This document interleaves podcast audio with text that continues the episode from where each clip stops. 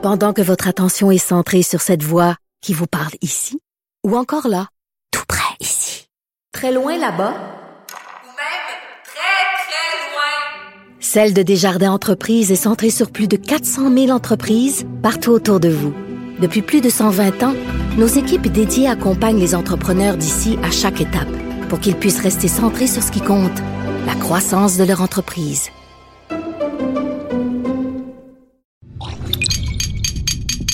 Cube Radio.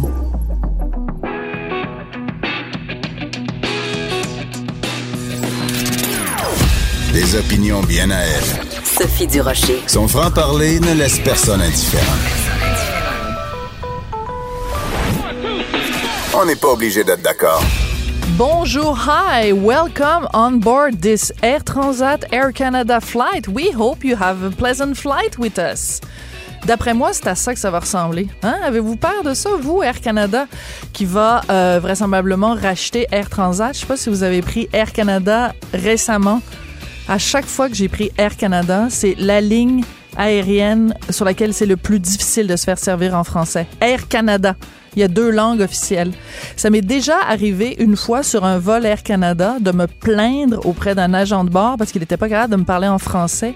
Et il m'a répondu en anglais I speak Greek. Do you speak Greek? Là, je lui ai dit, je parle français, je parle anglais, je parle espagnol, je parle italien, puis je parle un petit peu de japonais. La seule chose que je demande, c'est que vous me parliez en français sur un vol d'Air Canada. Bref, j'espère que si Air Canada met en effet la main sur Air Transat, que euh, on va pouvoir se faire parler encore en français sur les vols d'Air Transat. Bonjour. C'est rare que je commence par une petite montée de lait. Habituellement, je commence par vous dire bonjour, comment ça va? Je vous souhaite un bon jeudi. Mais là, c'était trop fort. C'était plus fort que moi. Il fallait que je commence en commentant cet élément de l'actualité. Ben, bienvenue. On n'est pas obligé d'être d'accord en ce jeudi 16 mai 2019. J'espère que vous allez bien. Merci d'avoir choisi Cube Radio. On va commencer tout de suite en parlant de cette enquête qu'on doit au bureau d'enquête du Journal de Montréal, Journal de Québec. C'est Jean-Louis Fortin et Félix Séguin qui signent ça dans euh, nos journaux euh, ce matin. Donc, euh, des informations explosives. Hein. Déjà, ça a fait réagir, euh, bien sûr, beaucoup euh, à Québec. Des allégations de fabrication de preuves qui visent euh, l'unité permanente anticorruption, donc l'UPAC. On va en parler avec Jean-Louis Fortin, qui est chef du bureau d'enquête du Journal de Montréal, Journal de Québec. Bonjour, Jean-Louis. Bonjour Sophie. Jean-Louis, avant qu'on commence, c'est important de spécifier évidemment pour nos auditeurs que au bureau d'enquête, vous, votre rôle, votre mandat, c'est de fouiller puis de trouver de l'information, pas de la commenter. Donc, il y a des choses que tu peux nous dire, il y a des choses que tu peux pas nous dire, mais ce que je veux qu'on fasse ensemble cet après-midi, c'est qu'on décortique cette histoire-là et euh, étant entendu évidemment que toi tu peux pas la commenter, tu peux pas nous donner ton Non. opinion. Hein? C'est juste pour... Je euh, ne peux pas la commenter, puis il y a- il y, a des choses que je sais que je peux pas encore dire, mais je peux quand même en dire beaucoup pour qu'on comprenne le contexte, parce que ce qui se passe présentement en coulisses au Québec, euh, j'ai rarement entendu une histoire avec autant d'implications politiques, policières, judiciaires. Ça pourrait être un vrai scandale qui est en train de se dérouler euh, euh, sous nos yeux présentement là, dans l'appareil politico-judiciaire. Fait c'est bien important de faire toutes les nuances, puis je pense qu'il y a beaucoup de choses à expliquer euh, là-dessus. D'accord. Alors, on va commencer par le début.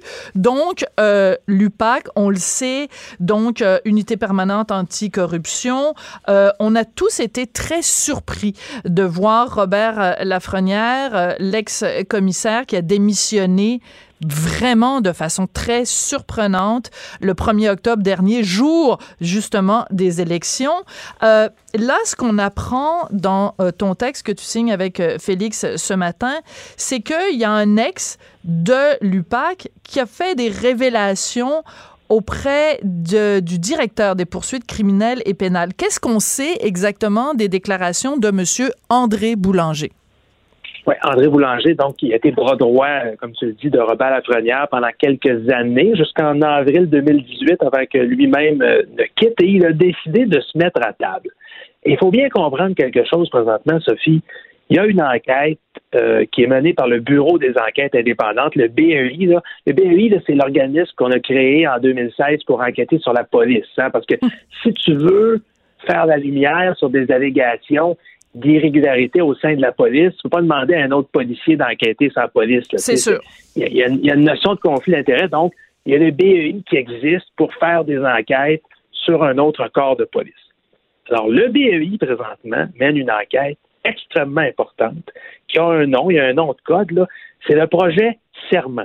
Ouais. Un serment comme un serment, un serment d'allégeance, un serment, Serment de- de- d'honnêteté, de, Ouais. effectivement. L'enquête Serment se- s'intéresse à, à des allégations de fabrication de preuves, à des allégations de techniques d'enquête douteuses Ouais. qui auraient été utilisées à l'UPAC pendant plusieurs années. C'est là où on en est présentement. Là. Les policiers du BEI ont vraiment entre leurs mains des allégations explosives euh, sur la manière dont l'UPAC a mené ses enquêtes. OK. Je, je Euh, je m'interfère ici juste deux secondes, Jean-Louis, parce que c'est important. Là, quand on parle de fabrication de preuves, quand tu es policier ou quand tu es enquêteur, c'est à peu près la pire affaire que tu peux faire. Ben oui. Inventer de la preuve, ça va contre toute éthique, contre toute morale, contre tout professionnalisme, et c'est passible de... Je veux dire, c'est un geste criminel. là. Bon, ben, tout à fait. Parce que euh, euh, si, si, par exemple, Sophie, je veux, je veux obtenir un mandat de perquisition pour aller perquisitionner chez toi. Ouais. Euh, je, je suis un policier, mais je peux pas, je peux pas m'introduire dans ta résidence comme ça sans un mandat de perquisition. Il faut que je me présente devant un juge. Absolument. Il faut que je convainque le juge que j'ai des motifs raisonnables de penser que chez toi, je vais trouver des éléments pertinents pour mon enquête. Si je pense, par exemple, que tu es une trafiquante de drogue, ben, j'explique au juge, écoutez, euh, Sophie, on l'a vu euh, dans les derniers jours euh, trimballer des, des sacs douteux, il y a des, des échanges d'argent comptant. On pense que dans donc, je vais, je vais convaincre J'aime pas juge tellement ton exemple, Jean-Louis. J'aurais préféré Qu'est-ce que tu aurais préféré? ben, que tu inventes quelqu'un qui s'appelle euh, Sophie Charbonneau, je sais pas. Sophie Pourquoi Charbonneau, moi? Je veux, je veux m'introduire dans la résidence de, de Sophie Charbonneau. Voilà. Sophie Charbonneau, mais qu'est-ce que tu veux? J'ai des motifs raisonnables de croire qu'elle est une trafiquante de drogue. Alors, je présente les fruits de, de mon enquête au Ouais. juge et le juge, sur les informations euh, euh, que, je lui, que je lui déclare sous serment, euh, je te rappelle que l'enquête s'appelle serment. Serment, c'est ça, un joli clin d'œil. Donc, le juge m'accorde le mandat de perquisition. Mais si le juge trouve que j'ai pas de motif suffisant de m'introduire chez Sophie Charbonneau pour aller perquisitionner, il me l'accordera pas, le mandat de perquisition. Donc, Euh, euh, le, le- le policier qui est un peu inventif ou qui est un peu retard ou qui est un ripou, il va inventer de la preuve pour pouvoir la présenter au juge, pour pouvoir dire au juge, regardez, j'ai des motifs raisonnables, sauf que la preuve qu'il va présenter est bidon. En fait, en gros, on a mis la table, c'est ça les soupçons en ce moment qui pèsent sur euh, l'UPAC et tout ça vient de ce monsieur André Boulanger. Est-ce qu'on peut se poser la question, Jean-Louis, pourquoi André Boulanger euh, a décidé de se mettre à table, justement? Pourquoi il a décidé de vider son sac? Moi, je pense qu'il y a certaines personnes qui dorment mieux la nuit quand elles savent qu'elles ont vu des choses, mais qu'elles l'ont dénoncé. Hmm. Euh, de la- de la même façon, quelqu'un qui, qui est témoin d'un d'un acte criminel ou d'une situation d'abus, euh, tu sais, euh, les, les lanceurs d'alerte, c'est un peu ça aussi. Tu travailles Bien dans sûr. un gouvernement, un ministère, puis tu as été témoin d'une situation qui n'a pas d'allure, ça doit être connu. Euh, Il y en a qui appellent les médias, il y en a qui appellent la police. Il y en a, bref, c'est dénoncé. Je pense que intrinsèquement, intrinsèquement, chez, chez la plupart des, des, des, des- des êtres humains, ça fait pas. C'est comme un réflexe qu'on a. hein. Alors moi, je pense que en tout cas, à l'évidence, André Boulanger a été témoin de pratiques que lui a qualifiées de douteuses, qu'il considère inacceptables chez de la police, et s'est mis à table, euh, a eu euh, euh, plusieurs heures, puis j'insiste sur le mot plusieurs, là, plusieurs heures euh, de, de témoignages auprès euh, du DPCP, euh, et ça a été transféré au bureau des enquêtes indépendantes. là. mais bref, c'est eux qui ont le dossier en main présentement. C'est pas le seul témoin, là, mais euh, selon nos informations, c'est témoin principal. Euh, puis il était bien placé pour savoir qui se passait à l'UPAC. C'est le numéro 2. Absolument. C'est le bras droit de, de Robert Lafrenière, on, le rappelle. Bon, il y a, y a d'autres ramifications. C'est-à-dire que, bon, donc il y a, y a ça, qui se passe. Et on se rappelle évidemment tous de cette arrestation spectaculaire de, euh, du, de Guy Ouellet qui, qui était député à l'époque, ça c'est en octobre 2017. Je sais qu'il y a des choses que tu peux nous dire, des choses que tu peux pas nous dire. Est-ce que on doit faire un lien? Autrement dit, est-ce que André Boulanger aurait prétendu ou affirmé que la preuve fabriquée était une preuve contre Guy Ouellet ou pour obtenir un mandat de perquisition chez Guy Ouellet? Ce que je peux te dire, c'est que il y a effectivement, Guy Ouellet est arrêté dans le cadre d'une enquête de l'UPAC qui s'appelait Projet A. Oui. Le projet A, là, ça avait été lancé par Robert Lafrenière lui-même pour découvrir qui était le ou les méchants à l'intérieur de son organisation qui parlait aux journalistes, qui Oui. commettaient le crime odieux de euh, euh, donner de l'information à des journalistes. Euh, et euh, en cours d'enquête, effectivement, Guy Ouellet était arrêté. Jamais accusé de rien, faut-il le préciser. là. Oui, oui, on se rappellera. C'est lui qui poursuit. Oui. C'est même lui maintenant qui poursuit Qui le gouvernement poursuit, du Québec pour l'avoir arrêté illégalement. Puis on se rappellera Euh, du fameux discours à l'Assemblée nationale qu'on accuse ou qu'on s'excuse.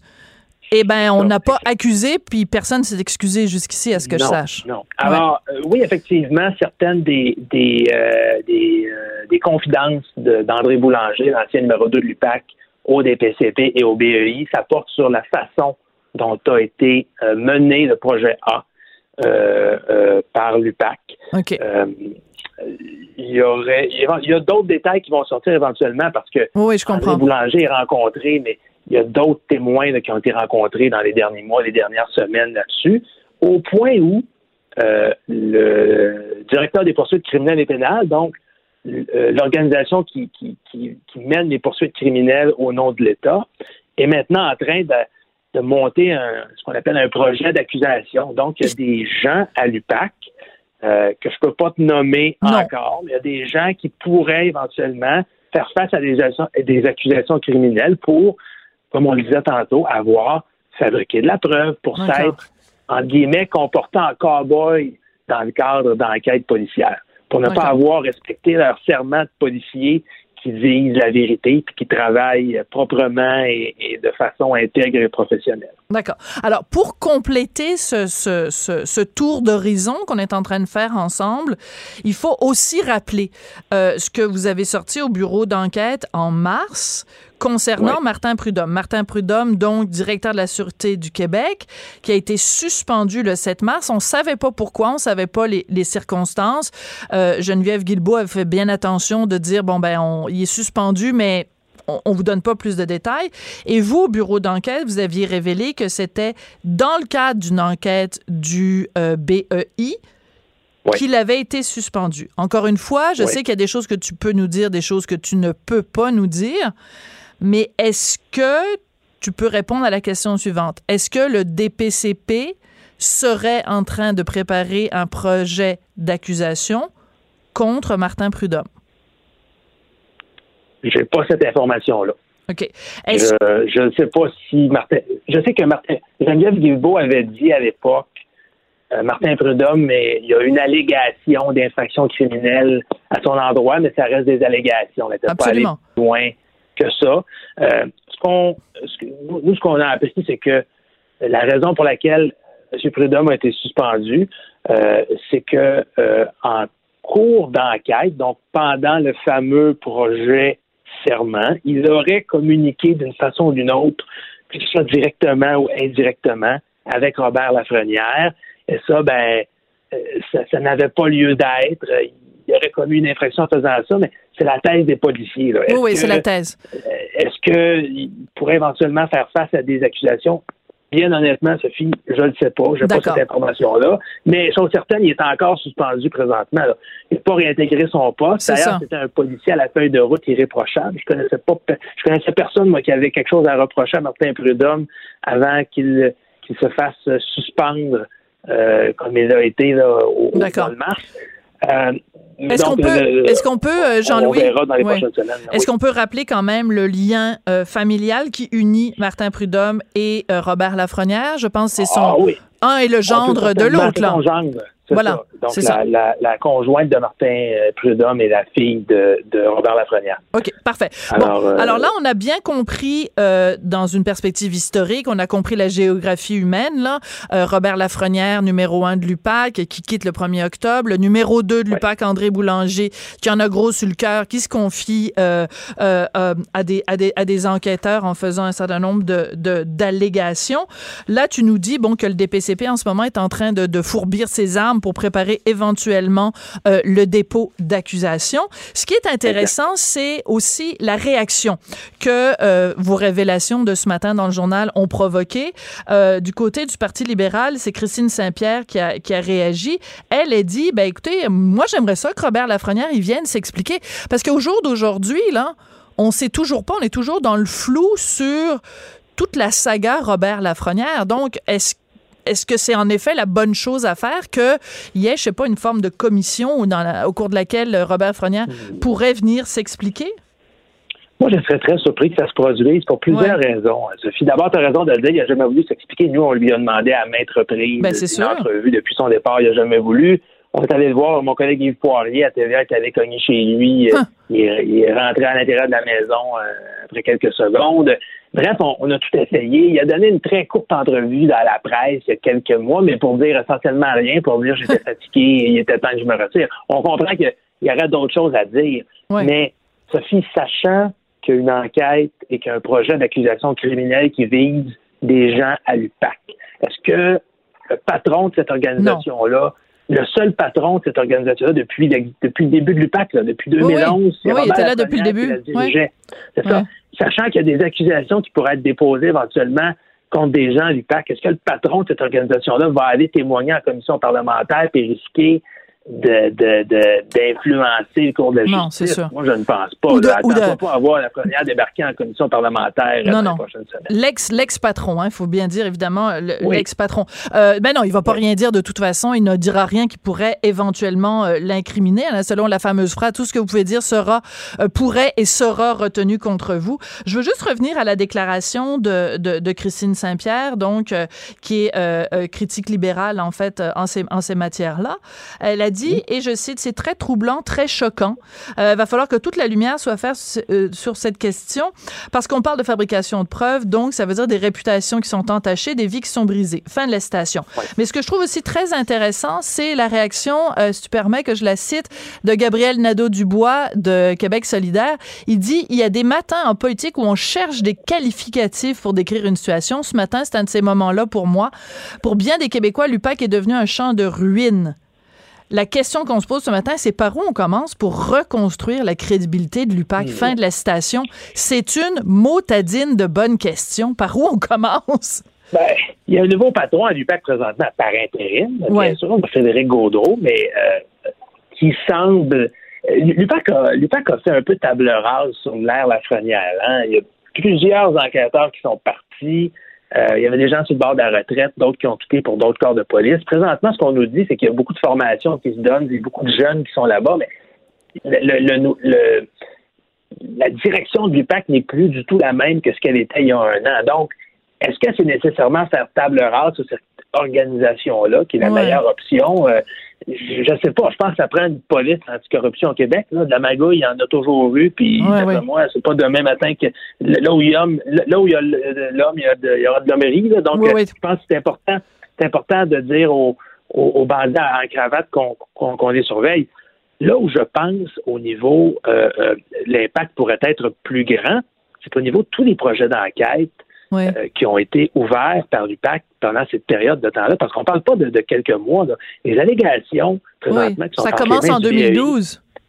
2012 à 2018. Donc, Ouais. c'est c'est, euh, c'est 6-7 ans là, euh, pendant lesquels, selon les témoignages que euh, le BEI recueille, témoignages qui, je te le rappelle, ça n'a pas encore passé le test de la justice. Oui, oui, tout on à va fait. voir si des accusations vont tenir, mais selon les témoignages que le BEI recueille, là, il y aurait eu donc des, des, des vices de procédure, des fabrications de preuves, des, des policiers qui agissent en cowboy pendant toutes ces années-là. Alors, peux-tu imaginer, par exemple, Sophie, si tu étais euh, euh, une avocate de la défense, hein, tantôt je te faisais passer pour une suspecte, Ouais. Une avocate de la défense, Je m'appelle Sophie Charbonneau, là. client- OK. ben, c'est ça.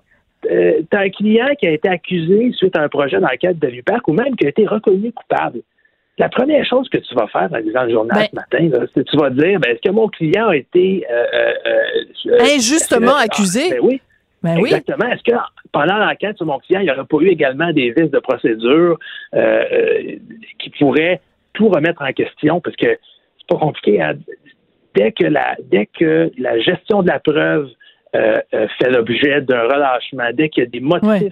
euh, euh, faux qui sont présentés dans un juge, toutes les accusations peuvent tomber. Donc, euh, moi, je m'attends effectivement à ce qu'il y ait des avocats de la défense qui regardent attentivement ce qui se passe présentement et qui vont continuer à le suivre avec intérêt parce que c'est pas exclu qu'il y en a qui s'adressent au juge qui disent Euh, moi je demande que les accusations contre Absolument. mon client euh, soient, soient complètement abandonnées parce qu'on voit qu'à l'UPAC, euh, selon ce qu'on entend, là, il y avait des il y aurait eu de la, des, procédures irrégulières. Alors, pour moi, le plus gros impact, ça va être celui-là. Autant il y a Mm. quelques années, il y a quelques mois, il y avait le fameux arrêt de Jordan où on disait ben, il y a des, des accusations qui vont être qui vont tomber parce que des délais délais. judiciaires sont trop longs. Peut-être que là, on aura une série d'accusations qui vont tomber parce qu'il y a eu des vices de procédure. On n'est pas encore là, mais c'est une porte qui s'ouvre pour- pour des avocats de la défense. Ben, tout à fait. Et écoute, je, je reviens sur ce que tu nous as dit au début. D'entrée de jeu, tu as dit que euh, de mémoire, euh, tu te souvenais pas d'avoir vu quelque chose qui, était, qui avait autant d'implications euh, politiques, euh, judiciaires, euh, policières. C'est un peu, bon, je vais faire une comparaison extrêmement vaseuse, évidemment, euh, toute comparaison étant, pouvant potentiellement être, être boiteuse, mais c- ça commence à ressembler un petit peu à notre, notre Watergate québécois, là. Ah, écoute, ça- on, on le disait hier dans la salle de nouvelles, sans finir en film, en livre. Ben là, Il y, a- il y a des éléments là-dedans qu'on pense qu'on pensait qu'ils existaient seulement dans la fiction. Là.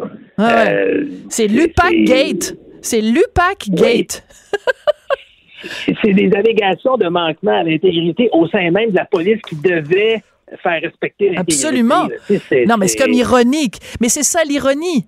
C'est tu mets des gens en place pour euh, euh, être comme des chiens de garde de la, de la, la probité. Et eux-mêmes, il y a des soupçons de manque de probité qui pèsent contre eux. Moi, la question que je veux poser, c'est si en effet on en fait un film, moi, je sais pas, Rob- Rémi Girard pour jouer le rôle de Robert Lafrenière, il me semble que ce serait bon. Ben, Claude Legault pour faire, raison. Ben, Cla- Claude Legault pour faire, euh, je sais pas, là, il me semble, Claude Legault, je le mettrais n'importe où, de toute façon, dans n'importe quel film. Puis, euh, Moi, je suis convaincu qu'il y a déjà des producteurs qui sont en train de regarder si ça serait pas, euh, serait pas rentable de faire un film comme ça. on, va demander, on va demander à Luc Dionne de nous écrire un scénario de film. Là. Pourquoi pas? Pourquoi? Mais tu as raison de le dire, puis des fois, la, la réalité dépasse la fiction. Dans ce cas-ci, en tout cas, avec les éléments qu'on a entre les mains, avec, avec ce qu'on entend, ce qui ressort de l'enquête, C'est fou. nous-mêmes, on on- on- on n'y croit pas, mais effectivement, là, ça, ça semble euh, ça semble plausible, tout, tout- tout ce qu'on tout ce qu'on entend. Ben, écoute, je vais te dire ce qu'on dirait à quelqu'un qui serait auteur d'une série de fiction qui s'appellerait, mettons, Lupac Gate. On a très hâte au prochain épisode. Mais on, on a très hâte, puis euh, Sophie, laisse-moi te dire qu'au bureau d'enquête, on a l'intention de continuer à suivre ce dossier-là. C'est sûr.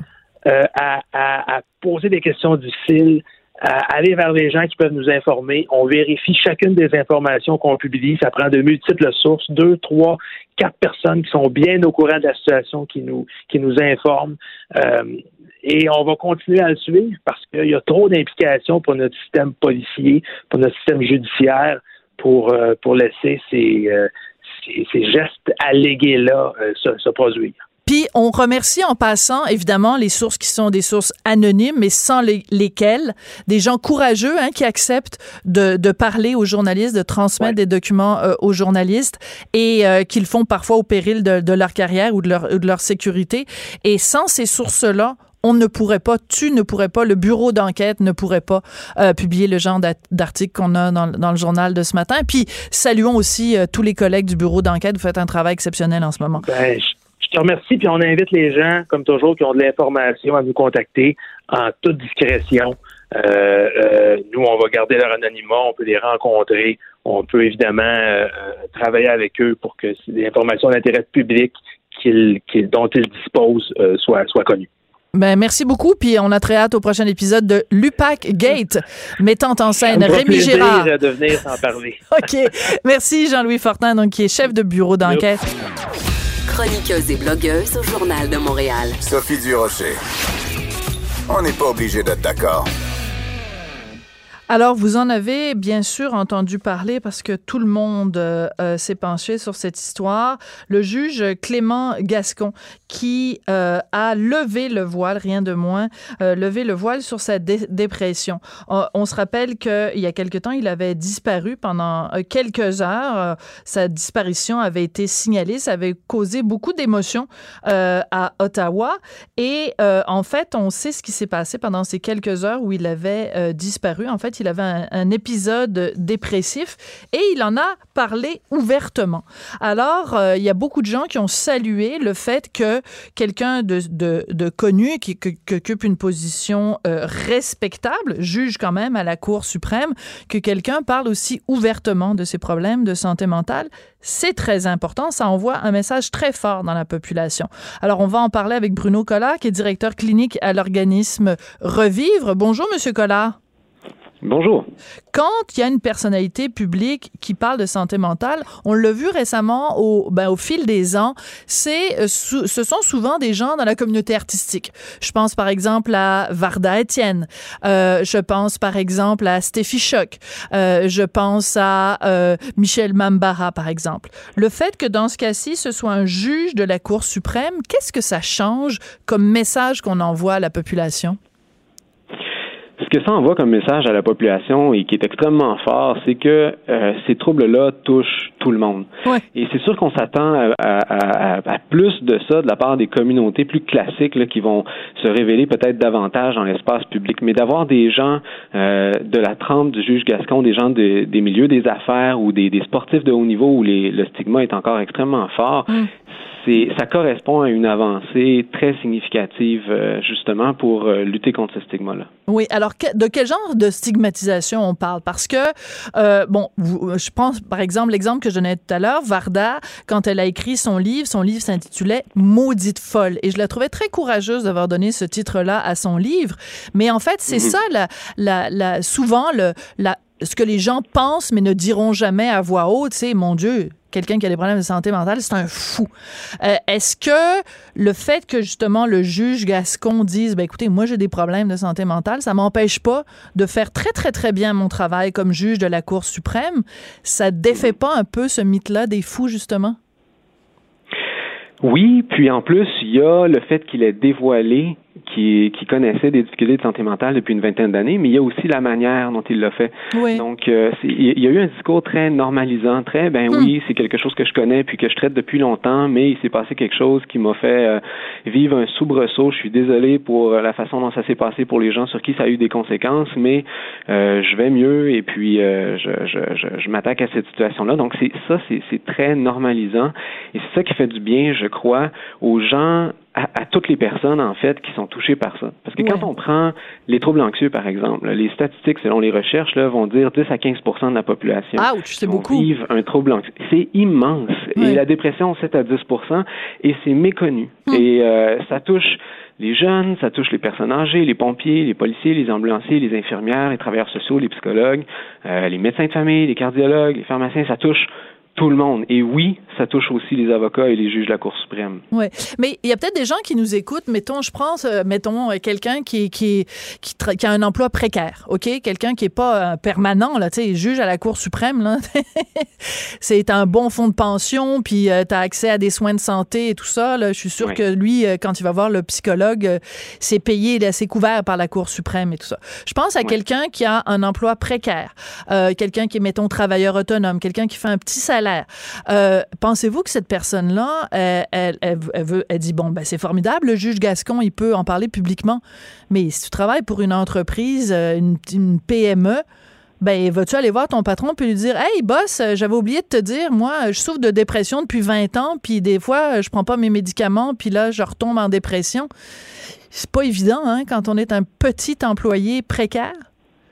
Tout à fait. C'est un, c'est un facteur de risque supplémentaire que les travailleurs autonomes et puis les gens qui sont dans les petites entreprises ou, ou même les organismes communautaires, mm. euh, ils ont à faire face à ça de plus, malheureusement. Et c'est pour ça que des organisations, la, la, la pléiade d'organisations qui œuvrent en santé mentale au Québec euh, militent pour davantage de soutien, davantage de moyens et pour euh, faciliter l'accès à des soins et à des services de qualité euh, par rapport à la santé mentale, ce qui pose quand même en ce moment problème au Québec. Ben tout à fait. Puis on se rappelle aussi, euh, je ne sais pas si les auditeurs vont, vont s'en souvenir, euh, c'est le cas de Samuel Archibald, donc qui est un écrivain, scénariste et qui avait écrit euh, une, une, je pense, c'était comme une lettre ouverte dans les journaux pour dire que ça n'avait aucun sens parce qu'il a eu un problème de, de santé mentale, un problème de, de dépression, je pense.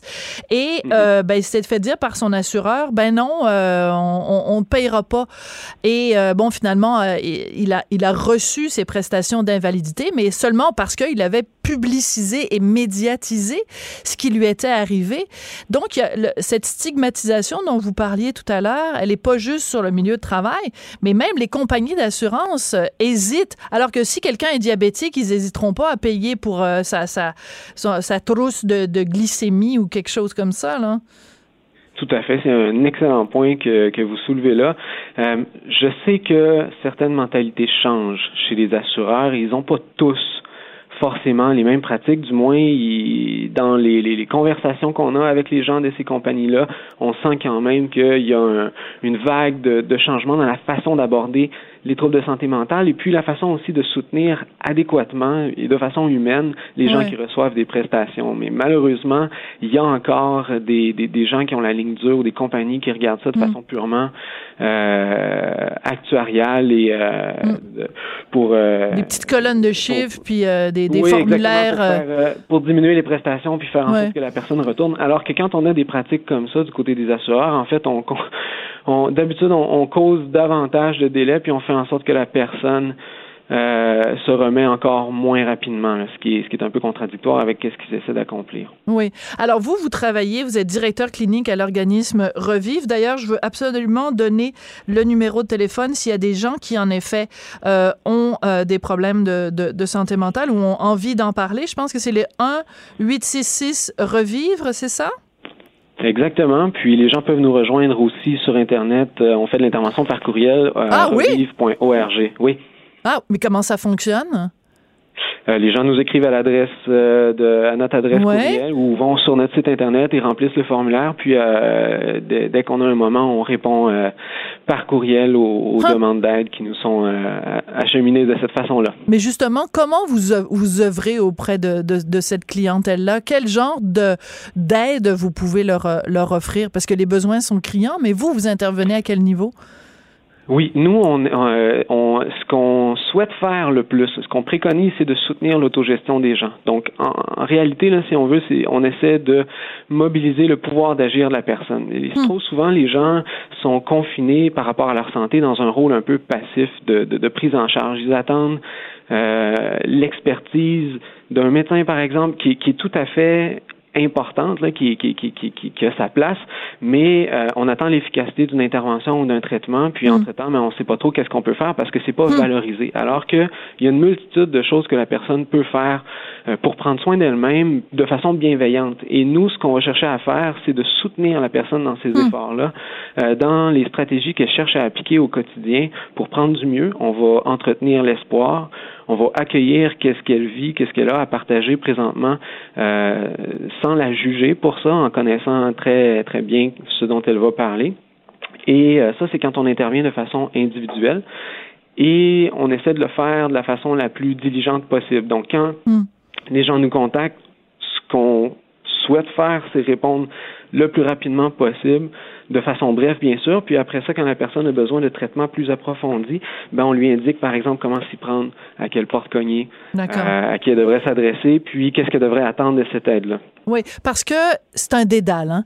Quand on, on souffre de, de, maladie mentale ou quand on est proche de gens qui, qui, qui souffrent de maladie mentale, euh, se, se dépatouiller là, dans les dédales bureaucratiques pour obtenir de l'aide au Québec, c'est pas toujours évident. Puis il y, a eu beaucoup d'articles dans les journaux cours des dernières semaines, des derniers mois, qui montrent à quel point c'est difficile. C'est le parent pauvre, en fait, de la, de la santé au Québec, la santé mentale. Il n'y a pas suffisamment de fonds, mais même quand on arrive à, même juste pour rentrer dans le système, pour savoir à quelle, quelle est la bonne porte sur laquelle il faut frapper, c'est pas évident. C'est pas facile, non. C'est tout à fait. C'est plus facile en fait de s'y perdre. Mais euh, pour être bien franc, je suis assez optimiste pour la suite des choses. Ah ben tant oui, mieux. Je, je, sens pas moi. quand même. Pas en moi. Ben, j'essaie. oui. Expliquez-moi pourquoi vous êtes optimiste. Bien, certainement. Quand, quand on voit, par exemple, tous les articles qui sortent dans l'actualité, qui décrivent la façon dont c'est fait, qui déplorent aussi les, le manque d'accès, etc., et que la population s'insurge contre mm. ça, ce que ça signifie, c'est que c'est le point de départ quand même pour que les choses changent. Si on attire l'attention là-dessus, puis que ça correspond à une volonté de la population, après ça, le politique n'aura pas le choix de suivre. Ouais. Et, et c'est exactement qu'est-ce qu'on sent présentement, je dirais. Euh, puis bon, je vais parler pour nous, mais euh, j'ai vraiment l'impression que la plupart des acteurs en ce moment essaient de sortir d'une guerre de clochers mm. et de mettre les efforts en commun pour corriger ce qu'il y a à corriger puis améliorer les choses. Et ça, pour moi, ça fait des années que j'ai pas senti ça. Ah bon? Euh, puis je, je, je, je vois les choses comme pouvant s'améliorer dans les prochaines années. D'accord. Donc, il y a comme un momentum en ce moment entre l'attention médiatique ou la, la sensibilisation euh, des gens. Et c'est ça qui fait que vous êtes plus, euh, plus, vous voyez le verre à moitié, à moitié plein et pas, et pas comme moi à moitié vide. Oui, parce qu'il y a un risque aussi quand on transmet le message que c'est catastrophique à convaincre les gens que ça vaut pas la peine de demander de l'aide. Et ça, c'est dramatique quand une personne mm. déjà ça y prend tout son petit change parce que euh, elle a aucune énergie, aucune capacité de mm. concentration, tout tout est difficile et là en plus elle reçoit comme message de façon massive que même quand on demande de l'aide, on n'en a pas, mm. puis quand on l'a, c'est totalement inapproprié qu'est-ce qui va encourager cette personne-là à aller justement cogner à la bonne porte et aller chercher des soins? Ouais, c'est une bonne question. ouais. Et nous, on est très sensible par rapport au message qu'on envoie justement par cette raison-là, parce que ce qui sera encore plus dramatique, c'est qu'on revienne à une époque où est-ce que les gens, de toute façon, euh, vont se dire que ça vaut pas la peine. Et là, on va voir euh, de plus en plus de situations euh, extrêmement dommages pour les individus, puis des gens qui vont rester en détresse mmh. sans en parler. Je reviens au juge euh, Gascon, au juge Clément Gascon de la, de la Cour suprême. Est-ce que le, la, la, plus grande, euh, le plus gros impact de ce qu'il a fait, c'est simplement de mettre les choses en mou? Parce que quand on parle de santé mentale, on, on utilise des euphémismes, puis on fait, tu sais, on tourne un peu autour du pot, puis c'est le secret, puis c'est le hush-hush, puis c'est un peu l'omerta. Alors d'avoir mis des mots sur son, sur son mal de vivre, c'est peut-être euh, ce qu'il y a de plus important? Oui, euh, je, je caractériserais pas son geste de simple parce que le milieu dans lequel il a choisi de le faire, euh, c'en est un où est-ce que les, euh, les préjugés sont encore extrêmement forts. Les juges, les, les avocats surtout de cette trempe-là, on les perçoit comme étant, puis à, juste titre, là, comme étant un peu les champions de notre société, des gens qui sont supposés être invulnérables un peu, alors qu'ils qu'ils acquiesce à ça, à cette vulnérabilité-là, à ces difficultés-là qu'il a vécues, mais en toute simplicité, de façon euh, euh, très normalisante, avec les mots qu'il a choisis. Oui, il a, choisi d'appeler un chat un chat, là, puis de, de, de, de, dire les bons mots. Euh, je suis d'accord avec vous. C'est vrai que c'est quelque chose qui contribue énormément à la, à la puissance de ce geste-là. Oui. Euh, mon collègue Mario Dumont, qui anime euh, l'émission euh, Le Retour de Mario Dumont à partir de, de 15 heures à Cube, est aussi, bien sûr, à TVA LCN. Puis il en a parlé ce matin en disant, écoutez, moi, je suis là, les gens qui font une équation entre des problèmes de santé mentale et les capacités intellectuelles. C'est mettre, c'est confondre tout. Est-ce que c'est pas ça aussi un des plus gros préjugés où les gens pensent que, oh mon mon Dieu, si t'es dépressif, ben t'as pas, euh, t'as pas toute ta tête pour, euh, pour être juge euh, à la Cour suprême. C'est un, un danger, ça aussi. Il y a plein de gens qui confondent tout, là. Je suis bien d'accord. Euh, c'est un amalgame euh, assez risqué, d'autant plus que les, les, personnes qui ont un trouble anxieux, euh, mais qui euh, qui prennent soin d'eux-mêmes, ce sont des gens très performants ouais. dans notre société. Et avec les pourcentages que j'ai dit tout à l'heure, là, faut ben oui. être surpris. Il y a 10, une très grande quantité de gens à qui on s'adresse d'un point de vue professionnel qui sont touchés par ça sans qu'ils le disent ou sans que ça paraisse. Ouais. et c'est vrai pour la dépression aussi. c'est sûr que c'est un, mythe extrêmement fort que qu'une personne qui est dans cet état-là ne peut pas exercer adéquatement son jugement. Et c'est ce que j'ai apprécié aussi du soutien que le juge Gaston a reçu de, de la part de ses pairs ou euh, de, des personnes encore plus en autorité qui disaient qu'ils avaient pleinement confiance en, en, sa qualité de juge et en son jugement. Hum. Euh, le jugement du juge, oui, c'est ça. Le jugement du juge. Le jugement, le jugement du juge. Euh, en terminant, ben, vous, vous, disiez tout à l'heure, bon, en 10 et 15% on parlait dans ce cas-là des cas de, de, des gens qui ont des crises d'anxiété ou de, ou de, ou de, troubles anxieux, oui, excusez-moi. Oui. excusez-moi, je, je tousse. Euh, je pense que c'est un sujet qui me touche beaucoup, puis euh, je pense que mon émotion est en train de, de somatiser en, en, en, faisant en sorte que, que, que je m'étouffe en en parlant. Ce que je voulais dire, c'est que si on mettait, euh, je sais pas moi, 100 personnes dans une pièce et qu'on demandait en toute confidentialité à ces, à ces personnes-là de lever la main, tous les gens qui ont d'une façon ou d'une autre un problème de santé mentale ou qui connaissent quelqu'un de proche qui a un problème de santé mentale, je pense qu'il y aurait pas mal de gens dans la pièce qui lèveraient la main. C'est peut-être à ça ah, qu'il faudrait penser avant de traiter les gens de fous, puis avant de traiter les, les, les avant de juger les autres. Euh, faut peut-être y penser. Là, il y a plein, plein, plein de gens qui nous entourent qui ont des problèmes de santé mentale. Est-ce qu'on peut les accepter? Puis le mot que vous avez utilisé au, au tout début, vous avez parlé de bienveillance. Je pense que c'est ce dont on a le plus besoin quand on parle de santé mentale. Absolument. Puis quand on parle du stigma, c'est aussi ce qui fait en sorte que les gens n'osent pas en parler, qu'ils n'ont pas accès à un des plus forts facteurs de protection qui est le soutien social. Nous, on le sait parce que euh, ça fait 28 ans qu'on existe. On vient en aide aux gens qui souffrent de troubles anxieux, dépressifs ou bipolaires, euh, ainsi qu'à leur famille. On a commencé avec ça, des groupes d'entraide hmm. euh, et des ce soutien social-là. On a des, des ateliers d'autogestion, un programme qu'on a monté, qu'on cherche à, à, rendre un peu plus disponible ailleurs dans la province. C'est le cas. Il y a plus d'une soixantaine d'organisations qui collaborent avec nous là-dessus. Euh, et c'est ce que les gens retrouvent quand ils participent à une intervention de groupe, c'est-à-dire que là, ils sont en présence de 10 à 15 autres personnes qui sont touchées par ça et ils savent très bien que peu importe ce qu'ils vont dire en lien avec leur santé mentale, ils ne seront pas jugés. Et là, ils s'aperçoivent aussi qu'ils ont affaire à 14 autres personnes humaines, décentes, qui paraissent bien euh, et pour qui la détresse ne paraît pas dans le visage. Puis là, c'est normalisant, ça fait du bien de savoir qu'on n'est pas seul. Euh, et quand on se prive d'avoir accès à ça et qu'on souffre seul en silence, c'est là où les problèmes euh, perdurent et prennent beaucoup plus de temps à traiter. Oui. Alors, pour conclure, une petite phrase, il faut arrêter de juger le jugement du juge. Merci beaucoup, Monsieur Collard. On n'est pas obligé d'être d'accord. Joignez-vous à la discussion. Appelez ou textez. 187 Cube Radio. 1877 827 2346. Alors, on a, vous vous souvenez, eh ben, ça fait quand même euh, un petit moment, il y a eu la crise des accommodements raisonnables. Donc, les accommodements euh, au nom de la religion. On pensait que ce dossier-là était, était derrière nous, mais là, il y a les collègues de Radio-Canada, euh, Thomas Gerbet en particulier, qui, euh, en vertu de la loi d'accès à l'information, a obtenu un rapport du Service Conseil de la Commission des droits de la personne où on recense un certain nombre de demandes d'assistance, donc des compagnies ou des entreprises ou des organismes qui demandent conseil à la Commission des droits de la personne pour des demande d'accommodement religieux. Alors écoutez, j'espère que vous êtes bien assis.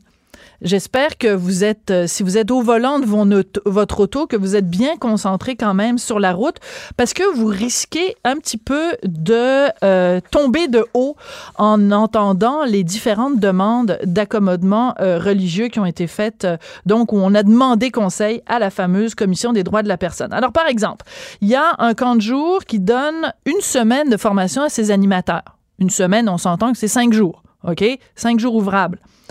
Mais il y en a une des personnes qui veut devenir animateur dans un camp de jour. Il dit, ben moi, je fais le ramadan. Fait que pendant la semaine, je vais devoir m'absenter pendant trois jours. Ben, c'est parce que la semaine de formation dure cinq jours. Si tu es absent pendant trois jours, bonhomme, ça va être un petit peu compliqué de te former.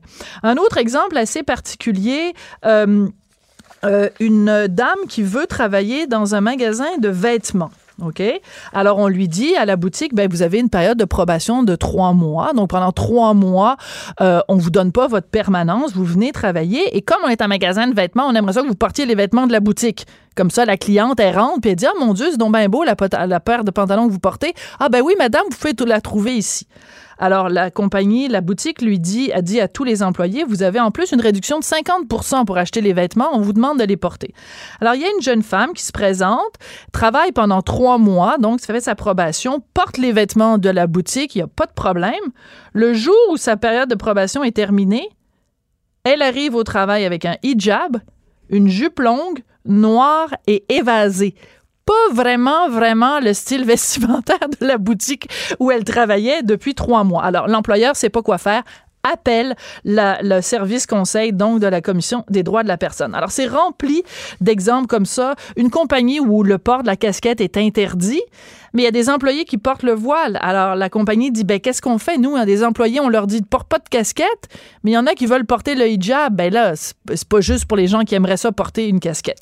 Alors, on va en parler de tout ça avec Marianne Plamondon. Elle est avocate en droit du travail au cabinet Langlois. Bonjour, Madame Plamondon. Bonjour quand vous voyez ce genre de demande d'accommodement religieux, ben on, se met un petit peu à la place des entreprises ou des organismes. Euh, c'est pas évident de réagir à ces demandes-là. Il y en a qui sont légitimes, il y en a qui sont quand même assez farfelus quand même. Ben en fait, euh, c'est sûr que les employeurs euh, doivent gérer ces demandes-là. Euh, en fait, tout ça, au fond, naît de la charte. la charte des droits et libertés garantit certains, en fait, aucune discrimination fondée sur les motifs prohibés. Et un des motifs prohibés, c'est la religion, mais il y a aussi la grossesse et les handicaps qui amènent des accommodements aussi en milieu de travail de façon fréquente. Donc, il n'y a pas juste la religion qui amène mhm. ces questions-là. Il y a aussi le handicap euh, maintenant euh, et, la grossesse, euh, qui est probablement les sujets qu'on voit le plus souvent en milieu de travail. Mais veut, veut pas, l'employeur n'a pas le choix d'évaluer, premièrement, si la croyance est réelle de la part de l'employé. Mhm. Un employé peut pas se dire pratiquant du jour au lendemain dans une religion alors qu'il l'a jamais pratiqué. Il a le droit de demander des preuves, de confronter l'employé pour vérifier le bien fondé hmm. de la demande. D'accord. mais Ensuite, l'employeur n'a pas le choix d'évaluer quelles sont les solutions. Et là, ben, il faut sous-peser évidemment ce que le salarié désirerait, mais aussi s'il y, y a un syndicat dans l'organisation, il faut regarder ce que le syndicat dit. Mais à la fin, l'employeur doit choisir une, solution qui est raisonnable.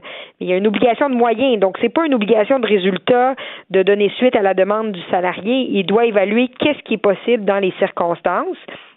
Et pourvu que ce soit raisonnable, ben, l'employeur répond à son obligation d'accommodement. Et quand c'est une contrainte excessive, ben, c'est une contrainte excessive. Un des exemples qui était la personne qui priait sur les lieux de l'usine, euh, sur le plancher de l'usine, alors qu'il y a des dangers pour la santé et sécurité au travail. Il n'y a pas de compromis possible là-dessus. Euh, parce qu'on on met en danger la sécurité euh, de ces gens-là, mais aussi des collègues. Donc, il n'y a, pas de compromis. Alors, tout est une question d'évaluation au cas par cas et c'est sûr que les employeurs euh, doivent s'investir dans ces questions-là. Oui. Alors, il y a d'autres exemples qui sont cités euh, dans le, le, document sur lequel euh, Radio-Canada a mis la main. Alors, par exemple, quelqu'un qui est stagiaire dans un milieu de travail avec des enfants qui dit qu'il fera pas les tâches prévues le jour de l'Halloween parce que ça va contre ses croyances religieuses. un autre, c'est dans une garderie. pour la Saint-Valentin, la garderie a acheté une nappe en papier et des serviettes de table avec des petits cœurs.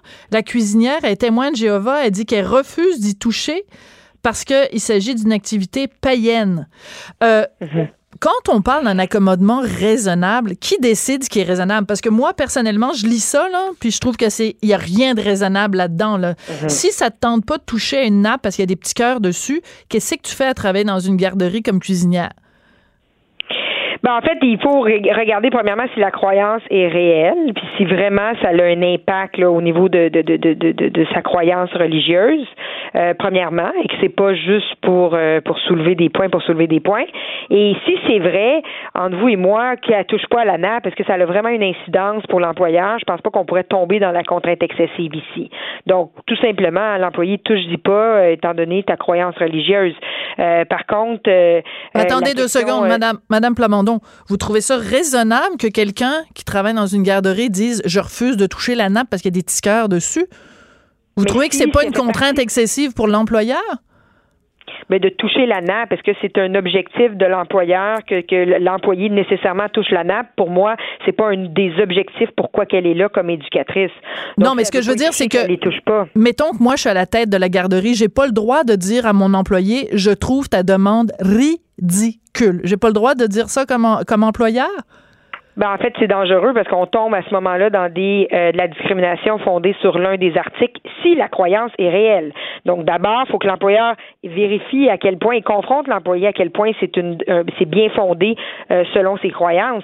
Mais si ça l'est, euh, c'est c'est très très délicat pour un employeur d'aller là et il peut s'exposer à des plaintes à la commission des droits de la personne qui va nécessiter évidemment des recours devant le tribunal. Donc, faut faire, faut que les employeurs soient vigilants et euh, veut, veut pas, la personne qui a vraiment cette croyance-là dans le cadre de son de, de, de, sa religion, ben nos, notre charte des droits et libertés protège euh, protège ce droit-là. Donc à ce moment-là, les employeurs doivent euh, être prudents dans la façon dont ils gèrent ces situations-là. Mais je reviens avec mon exemple si je suis directrice d'une garderie, j'ai pas le droit de dire à mon employé que son comportement est ridicule puis que je veux rien savoir parce que ce serait un cas de discrimination sur la base de la religion de mon employé qui est témoin de Jéhovah puis qui veut pas toucher une nappe avec des tickers dessus il y a effectivement un risque pour l'employeur de tenir des propos comme ça parce que si on tient des propos qui vont à l'encontre des croyances de la personne, euh, puis de toute façon, un employeur honnêtement n'a pas intérêt à tenir de tels propos. L'intérêt, c'est de vérifier est-ce que ça a une incidence sur le travail qu'elle a effectué?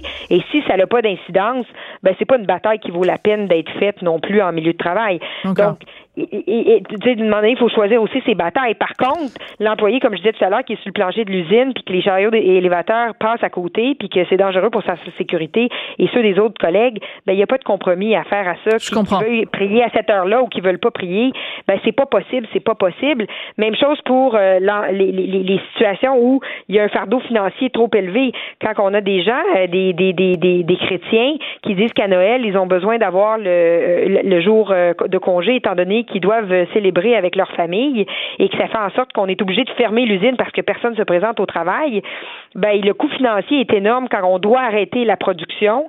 Certains employeurs, ça peut leur coûter euh, très très cher, mais dans ce cas-là, ça devient déraisonnable, ça devient une contrainte excessive excessive parce que euh, de fermer une usine parce que les gens ont des croyances euh, religieuses, ben là un employeur peut effectivement invoquer sa contrainte excessive dans un cas comme celui-là. D'accord, je comprends. Il y a d'autres exemples, par exemple euh, un employé qui euh, travaille, attendez, c'était quelqu'un qui travaillait dans un restaurant de, restauration rapide, mais qui faisait des prières euh, trois fois par jour, puis ça durait 15 à 20 minutes à chaque fois. Un, son employeur trouvait que c'était un petit peu compliqué parce que dans le mot restauration rapide, il y a aussi le mot rapide et que si un employé qui s'absente trois fois par jour pendant 20 minutes, il est pas rapide rapide sur le je sais pas ce qu'il faisait là, je sais pas si c'était du poulet rôti ou des, euh, ou des hot dogs. Mais euh, ben, je suis contente de vous faire rire, Maître Plamondon, parce que. Donc, euh, c'est quand même un peu. Est-ce qu'on peut vraiment dire que c'est déraisonnable? En quelques mots, dans là? Un cas comme, dans un, cas comme celui-là, il faut évaluer s'il y a une contrainte excessive. S'il y a d'autres employés qui peuvent prendre le relais, à ce moment-là, ça ne constituera pas, à mon sens, une contrainte excessive. Mais les, les autres employés vont être obligés de travailler plus fort parce que lui s'absente trois fois par jour pour aller prier pendant 20 minutes. Je, je comprends la notion de contrainte excessive, mais il y a aussi peut-être la notion de ridicule excessif. Là. Hey, Maître Plamondon, ça a été un plaisir de vous parler. Merci beaucoup. Merci. Alors, euh, Maître Plamondon est avocate en droit du travail au cabinet Langlois. Mais écoutez, euh, c'est rempli d'exemples. Hein. Je vous ai donné l'exemple de l'Halloween. Le gars, il veut pas travailler parce que l'Halloween, ça va contre sa religion. Cube Radio.